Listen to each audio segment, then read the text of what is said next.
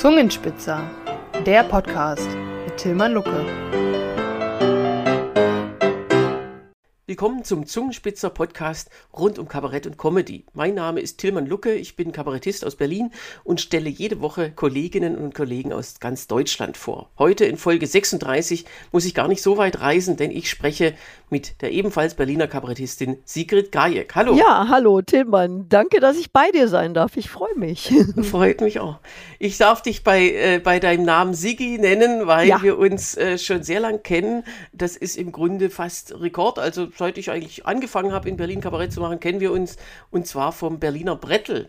So ist es. Was war das? Das Berliner Brettel war ein Kabarett, das seit Anfang der 90er Jahre sich besonders beschäftigt hat eben mit der Musik der 1920er Jahre, Altberliner Kabarett, die große Zeit äh, eben zwischen den Kriegen, wo äh, das Kabarett eben richtig reüssierte, das klassische Kabarett. Und wir haben dort uns bemüht, die Erinnerungen an diese Zeit musikalisch im Wesentlichen festzuhalten. Also haben die Lieder dieser Zeit gespielt, die großen Protagonistinnen und Protagonisten, Claire Waldorf, Otto Reuter, Freddy Sieg, die ganzen äh, Lieder, da gibt es tausende von, die ein Stück nicht nur Berliner, sondern deutsche Geschichte abbilden. Und da haben wir versucht, diese Kultur, diese alte Kultur sozusagen zu pflegen, zu erhalten und äh, den nächsten Generationen auch nahezubringen. Und denen, die es noch kannten, die Älteren, ähm, denen die Möglichkeit zu geben, in Erinnerungen zu schwelgen. Unser Leiter war Michael W. Hansen, ein Schauspieler und Kabarettist, der dieses Berliner Brettel geleitet hat bis zu seinem Tod, was dann auch ja das Ende mhm. unserer Zusammenarbeit war, weil dann das Kabarett leider wir als, als Ensemble wir es nicht halten konnten. Ja, das war 2011 und dann mussten wir diese Spielstätte aufgeben äh, und sind dann als ähm, das fliegende Brettel noch ein paar Jahre weiter getourt. Aber es war echt immer schön, diese alten Berliner Lieder zu singen. Wir haben ja auch so eine gewisse Archivarbeit auch geleistet. Genau, weil es gibt wirklich ein unglaubliches, es sind wirklich Tausende von Liedern, die teilweise ja nicht auch nicht mal auf Platte aufgenommen wurden. Also, also wir haben ja teilweise auch in Zeiten ähm, gewühlt, äh, wo die äh, Shellac-Platte noch gar nicht so populär war. Also wo wir irgendein altes Notenblatt fanden, äh, wo wir sagten, oh, das sieht aber interessant aus, das hören wir uns mal an, wo die, unsere Pianisten, wir hatten mehrere Pianisten und Pianistinnen ja auch in der, in, im Ensemble, die dann versucht haben, teilweise auch handgeschriebene Noten irgendwie zu entziffern und Texte zusammen zu, zu kriegen. Manchmal gab es auch nur Texte oder nur Noten, wo wir dann suchen mussten, wo ist der Text dazu und versucht haben, die Dinge wieder zusammenzuführen und auch echte Entdeckungen sozusagen gemacht haben oder Wiederentdeckungen eben. Mhm. Man kann die Musik abhören, das haben ja unsere Pianisten früher auch gemacht, wenn wir nur Shellac-Platten oder andere Aufnahmen hatten, dass unsere mhm. Pianisten, mhm. Pianistinnen das abgehört haben, um die Noten neu zu setzen, dass wir Lieder auch wirklich wirklich interpretieren konnten auf der Bühne. Mhm. Oder eben man hatte diese alten Mitschnitte aus dem Radio oder die irgendjemand hat gesagt, ich habe da, ich habe da eine alte Kassette, da ist so ein Lied drauf, ich weiß gar nicht, wer das singt. Und dann äh, musste man wirklich äh, tief graben, um rauszukriegen, wer war das, wo war das. Teilweise war es dann von einer Shellac-Platte mit einem Kassettenrekorder, mit einem schreddeligen Mikro aufgenommen. Aber es war dann schön, wenn man das Lied dann völlig neu poliert auf die Bühne tupfen konnte. Und dein äh, absolutes Spezialgebiet, wo du unangefochten bist, das ist ja Claire Waldorf. Du tourst seit fast 20 Jahren mit einem Claire Waldorf-Programm. Wenn man dann dich auf der Bühne sieht, dann weiß man immer nicht, wer, wer ist da gerade auf der Bühne. Ja, es gibt in der Tat viele Leute, die mich nur noch Claire nennen, also die mich halt so kennen, also die mich in der Rolle kennengelernt haben, Publikum und für die bin ich Claire. Das finde ich immer so ein bisschen eine Anmaßung. Ja. Vielleicht müssen wir für die jüngeren Leute, die jetzt diesen Podcast hören, auch erstmal erklären, wer Claire Waldorf überhaupt ist. Ja, bitte. Also ich sage immer gerne, Claire Waldorf war die Lady Gaga vor 100 Jahren. Sie war eine emanzipierte Frau oder wollte sich emanzipieren zu einer Zeit, als das durchaus noch nicht ganz en vogue war. Sie war ein Bergarbeiterkind aus Gelsenkirchen ähm, die Bildung wollte und mit zwölf Jahren nach Hannover gegangen ist, um ihr Abitur zu machen in, bei Helene Lange die damals die ersten Gymnasialkurse für Mädchen anbot, die es überhaupt in Deutschland gab. Und da ging die zwölfjährige Claire Waldorf, die damals noch Clara Wortmann hieß, nach Hannover alleine. und ist dort in Kontakt gekommen mit Schauspielern und ist in die Provinz gegangen und hat quasi ist getingelt, also hat gelernt beim Tun und hat es wirklich geschafft, ähm, innerhalb kürzester Zeit zum Stern von Berlin aufzusteigen, weil sie eben eine ganz neue Nummer war. Sie war eine freche, weibliche Person, die im Herrenanzug auf der Bühne spielen wollte, was ihr die Zensur flugs verbot, äh, wegen Unsittlichkeit. Ähm, daraufhin hat sie dann ein komplett unsittliches Lied gesungen im Kleid. Dieses Lied war aber in der Pflanzen- und Tierwelt angelegt, sodass kein Zensor was dagegen machen konnte. Das Publikum hat das natürlich gutiert, weil die wussten, diese kleine Kröte hat der Zensur gerade so richtig die Nase gedreht. Und sie ist über Nacht quasi berühmt geworden und hat dann eine Karriere hingelegt über 30 Jahre, die ihresgleichen sucht. Da, wo Claire Waldorf war, war die Hütte voll. Und jeder, wirklich jeder in Deutschland konnte zumindest ein Lied von Claire Waldorf singen. Also sie war in Deutschland weltberühmt. Und ähm, sie hat offen lesbisch gelebt, also sie hatte eine Lebensgefährtin, was natürlich dann eben 1933 zum Problem wurde. Äh, sie ist dann komplett verarmt nach dem Krieg, ähm, 1957 verstorben und konnte auch nach dem Krieg nicht an ihre großartigen Erfolge anschließen.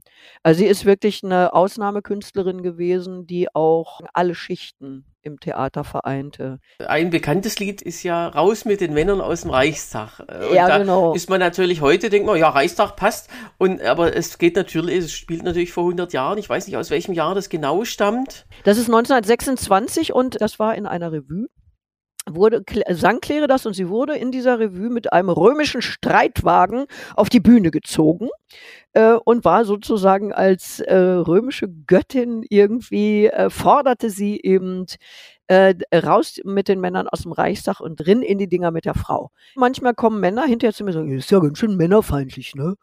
Äh, wo ich dann immer sage, Kinder, ist wie auf dem Bazar. Wir fordern 100 Prozent und wenn wir dann 50 Prozent kriegen, ist gut.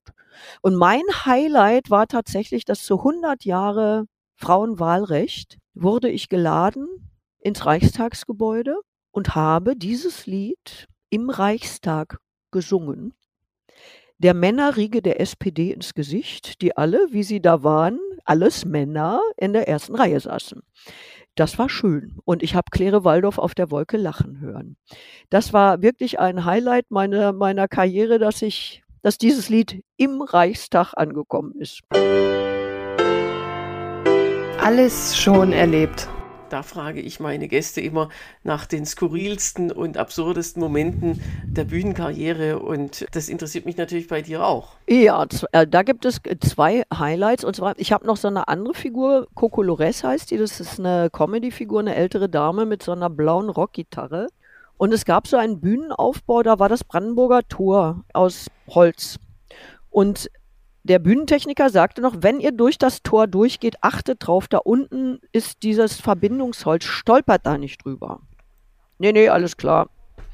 So, ich, also Coco Lores war so eine Frauenfigur mit Perücke, Brille und so ein kasslerfarbenes Kostümchen, die Gitarre vorm Bauch. So, ich wandere also beim Haus, ich werde angesagt, äh, ne, laufe durch das Brandenburger Tor, denke nicht an dieses, diese Holzstrebe und mache wirklich einen Flug, lande krachend auf meiner Gitarre. Die Perücke hing mir über die Brille und ich dachte nur, scheiße, entweder ist die Gitarre kaputt, auf jeden Fall verstimmt.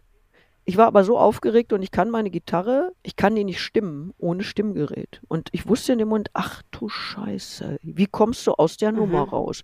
Da habe ich erstmal hochgeguckt und habe in meine Perücke geguckt, weil die über meine Brille gerutscht war. Das Publikum lachte. Ich habe dann so zup, die Perücke zurückgezupft ne, und meinte, und habe dann gedacht, okay, Nummer rausmachen. Ne? Na, das war ja ein bisschen überstürzter äh, äh, Auftritt hier. Und dann habe ich die Gitarre, dachte, jetzt guck erstmal, ob die Gitarre, na, ist noch alles heile. Ja, super, hab die Gitarre, oh, verstimmt. Hm, ja, wieder, ähm, ja, hat jemand eine Stimmgabel da? Und dann hatte ich das Glück, dass in der ersten Reihe ein Kollege saß, der mit absolutem Gehör behaftet war und Chorleiter. Und der hat mir die Töne eingesungen. und dann habe ich so die Gitarre stimmen können und am Ende dieses neue Lied auch singen können. Alle haben gedacht, es war inszeniert. Nichts davon war inszeniert. Ich habe Blut und Wasser geschwitzt in der Zeit. Und es war grauenvoll. Das andere Highlight war, vor zwei, zwei Jahren habe ich äh, Open Air im Harz äh, gespielt. Sommernachtstraum habe ich den Puck gegeben. Ähm, und Open Air ist im Sommer zwar schön, kann aber, man kann aber Pech haben, wenn es regnet. Und unsere Premiere hatte das Pech, aber wirklich richtig krass. Und wir waren im ersten Drittel des Stücks und es war kurz vor meinem großen, vor einem großen Puck-Monolog.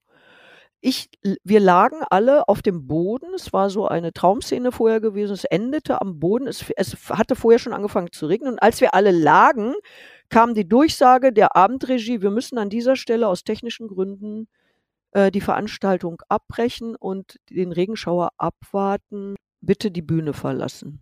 Und ich dachte, nee, ich gehe jetzt nicht weg. Das ist ja von meinem Monolog. Ich kann jetzt hier das Publikum auch nicht alleine lassen. Es schifft aus Eimern. Äh, das Publikum spannte die Schirme auf, die kennen das da, das war im Harz, die sind sowas gewohnt.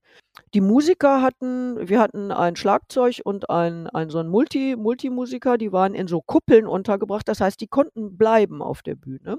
Und ich hatte aber auf dem Rücken meine Technik. Dann dachte ich, okay, ich kann jetzt nicht auf dem Bauch liegen bleiben und dann wird die Technik nass. Das geht nicht. Also musste ich mich irgendwie aufsetzen. Dann habe ich mich aufgesetzt und habe Faxen gemacht erstmal, gestisch. Das Publikum lachte. Und dann habe ich dem Techniker angedeutet, er möge das Mikro aufmachen.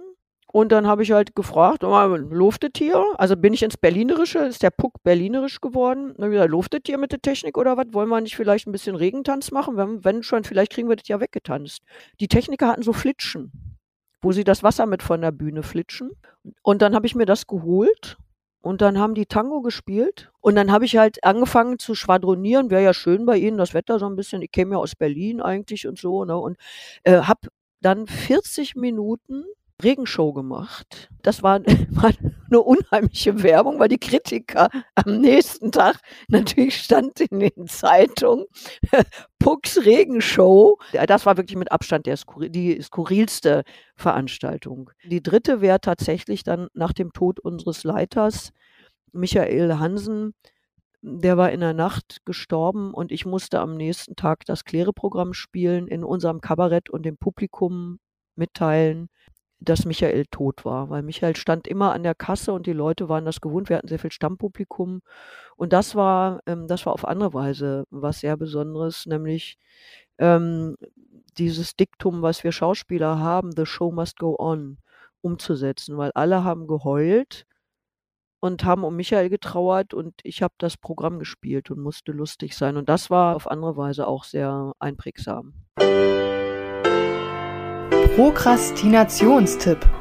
Ja, dein Programm heißt Ich will aber gerade vom Leben singen. Das kann man ja regelmäßig in Berlin oder auch sonst wo hören. Du tourst ja auch viel durch, durch ganz Deutschland. Genau, ich, ich spiele überall, wo man mich äh, mit dem Programm spielen mhm. lässt. Mhm. Äh, irgendwie jetzt im Januar bin ich tatsächlich wieder drei Tage in Berlin. Am äh, 12., 13. und 14. Januar 20 Uhr im BKA-Theater in äh, Berlin-Kreuzberg, Mehringdamm unterm Dachjuche, fünfter Stock neben der Curry 36.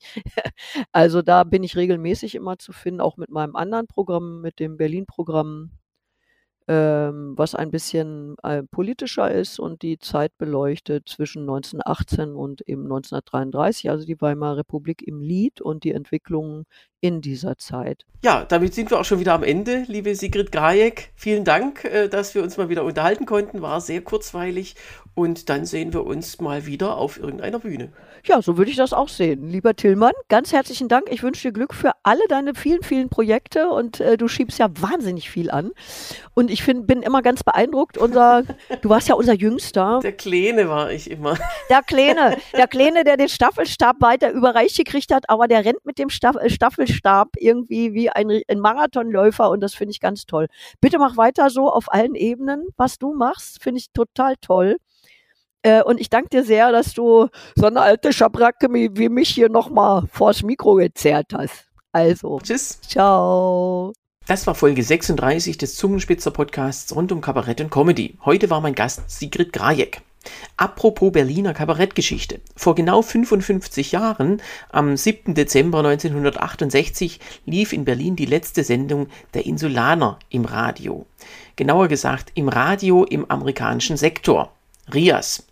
Diese Kabarettsendung unter Leitung von Günter Neumann, die in so vielem stilbildend für spätere Kollegen war, hat es ziemlich genau 20 Jahre lang gegeben und vor allem in den 50er Jahren war sie Pflichtprogramm für alle Berliner gewesen.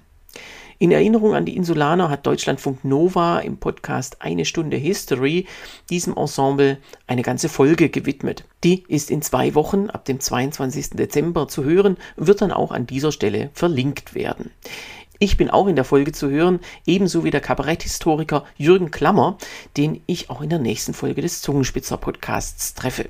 Den Zungenspitzer Podcast gibt es jede Woche neu, 15 Minuten witzig, persönlich und kompakt und immer mittwochs. Schreibt mir gerne unter podcast.zungenspitzer.de oder abonniert die Folgen unter www.zungenspitzer.de-podcast. Außerdem beginnt jetzt wieder die Saison der Jahresrückblicke. Für alle, die das Jahr nicht bewusst erlebt haben oder mutig genug sind, die beklopptesten Dinge nochmal zu erleben.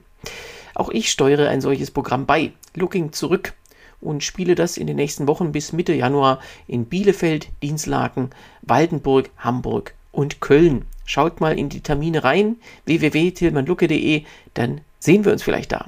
Bis dann!